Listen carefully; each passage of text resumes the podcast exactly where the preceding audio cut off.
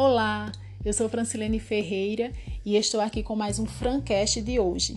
O livro de Mateus, no capítulo 7, a partir do versículo 24, está descrito o ensinamento de Jesus sobre o homem prudente e o insensato.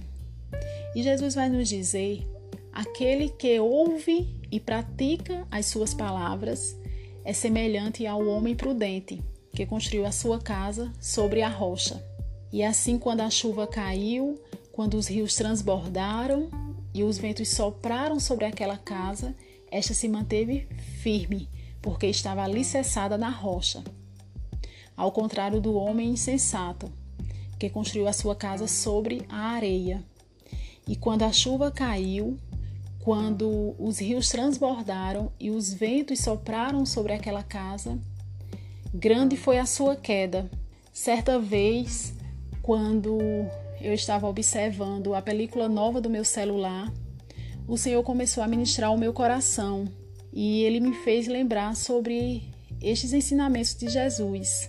Ele dizia que, assim como o celular necessita de uma película protetora, nós também, seres humanos, necessitamos de uma película também.